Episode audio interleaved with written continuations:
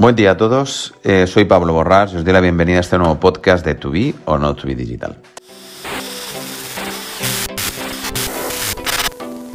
Bueno, hace unos días la Sexta Noticias nos llamó para hacer una entrevista en relación sobre la evolución del cobro por parte de las empresas de las devoluciones, por parte de los usuarios que compraban en e-commerce. Y bueno, eh, a partir de ahí he cogido bastantes datos de, cómo está mm, esta situación. Y la verdad que, bueno, pues nosotros en Tubi ya estamos experimentando en base a, la información que nos dan los clientes que existe un aumento eh, sustancial en el número de devoluciones. La razón principal de esta situación se basa en que, bueno, pues nos hemos acostumbrado a comprar eh, en tiendas online, cada vez tenemos menos tiempo, la pandemia, como sabemos, ha acelerado todo el proceso de compra por parte de los, de los usuarios y los usuarios están considerando que, que, que, que, bueno, que las compras online facilita lo que es la creación de un probador en casa, tener un, un probador en casa a través de las compras online. O sea, la gente, pues, eh, todos los hemos hecho, pues compramos varias tallas, varios colores y en base, bueno, pues a, a esas compras, pues decidimos qué nos quedamos y qué no nos quedamos. Obviamente esto pues está incrementando la tasa de evoluciones, se habla de un aumento del 20-25% con respecto a la subida anterior, o sea que estaremos en global con respecto al 2021 sobre un incremento de bueno, casi de un 50%. Y esto evidentemente pues tiene unos costes y unos sobrecostes muy importantes para, para las empresas. Ya no solo tienen los costes, eh, aumento de costes eh, por, por incremento de publicitario, de los costes publicitarios, sino que esto se añade además los costes de materias primas, el aumento de costes logísticos, etc, etc. Entonces, bueno, pues muchas empresas están empezando a plantear seriamente establecer estrategias que permitan sufragar parte de los gastos o la totalidad de los gastos de las devoluciones. Todo esto se ha acelerado más todavía cuando en mayo decidió Zara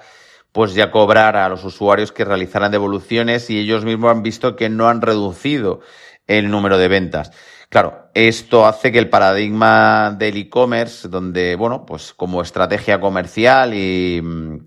y también de, de aumento de volumen, siempre cubría todos los gastos de evolución, pues estén replanteando. De hecho, como os decía, Zara ya lo está aplicando en más de 30 países, en Alemania y en el Reino Unido ya está cobrando gastos de envío. Estos gastos de envío pues son aproximadamente 2 euros con 30. En España todavía no lo ha aplicado, pero no se descarta.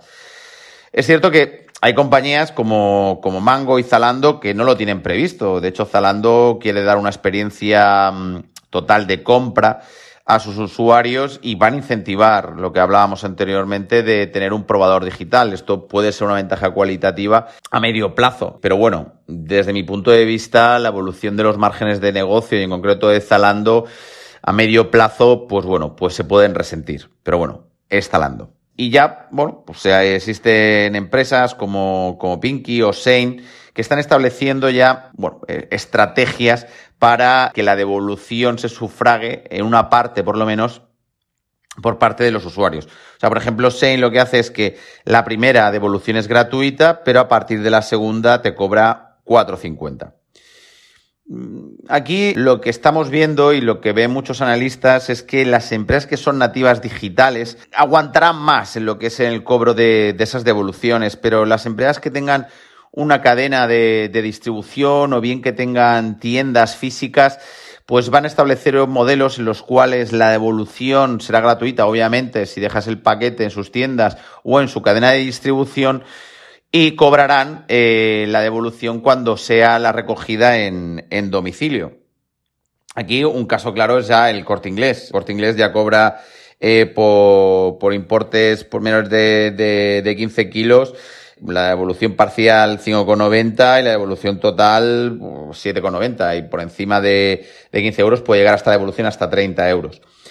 La pregunta, ¿esto es, eh, muchas personas me preguntan, ¿esto es legal? Totalmente legal. O sea, esto, evidentemente, las devoluciones no, no, no es algo obligatorio que tengan que asumir, asumir las empresas.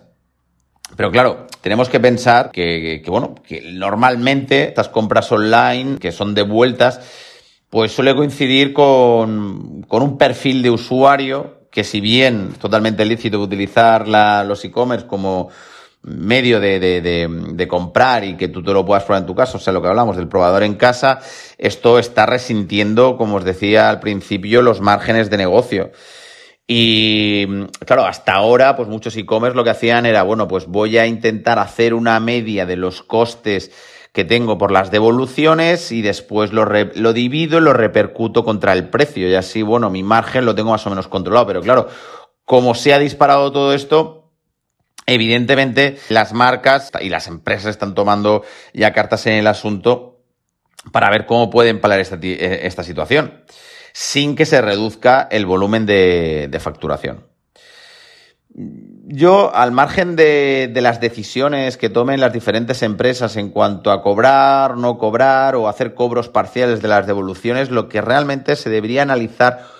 es las razones por las cuales ha habido también un incremento de, de, facturación al margen de la tendencia de que todos queremos tener nuestro probador en casa.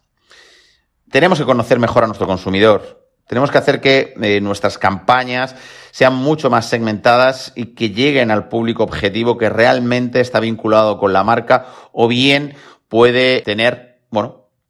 pues esa, esa percepción de que ese producto puede encajar eh, a su estilo de vida, a, bueno, a su, a, su estilo, en el caso de, de, la moda, y que se lo piense más eh, a la hora de tanto de comprar como de, de, de devolver ese determinado producto. Y hay diferentes puntos de mejora por parte de muchos e-commerce que van a facilitar esto, aparte del conocimiento del cliente, sino tenemos que, que buscar que nuestras fichas de producto sean más ricas en cuanto a contenido, que quede mucho más claro el tema de, del tallaje, que quede mucho más especificado las características de, de ese producto, eh, las imágenes, incluso estas imágenes 3D que se están poniendo de tendencia y bueno, y si podemos, y las marcas, eh, te digo, antes o después lo van a implementar de manera masiva, aplicar realidad aumentada que, que, permita que el usuario se vea con ese, esa prenda, ese, ese zapato o pues bueno, pues eh, de lo más, de la manera más fidedigna posible y que, bueno, pues haga que cuando reciba ese producto y se lo pruebe, pues diga, oye, pues mira, pues esto coincide. Evidentemente siempre va a haber devoluciones, porque mmm, puede haber taras, puede haber defectos en cuanto a, al material, o bien simplemente pues que no nos queda bien, o que nos queda muy grande o que nos queda muy pequeño. Pero lo que sí que es cierto que si, y esto lo hemos probado en Tubi, que si la ficha de producto está enriquecida, si la segmentación realizada es muy cualificada, este volumen de devoluciones se reduce significativamente. Porque si no, llevará la necesidad que se tenga que identificar aquellos usuarios que, que tengan como costumbre, pues bueno, pues comprar mucho volumen y quedarse con una o ninguna prenda o, ni, o una o ningún zapato. Entonces, esos usuarios tendrán que ser resegmentados a su vez para intentar excluirlo de determinadas promociones o directamente, como ya está empezando a hacer Amazon, pues que en este caso está haciendo Amazon sobre los proveedores que tienen muchas devoluciones, pues suspenderle directamente la cuenta, porque es que con ese determinado cliente, pues vamos a, a perder dinero. Bueno, es como siempre, si tenéis cualquier duda, podéis escribirnos, podéis eh, bueno, hacer un, mensajito y estaré encantado de, de hablar con vosotros. Un saludo y muchas gracias.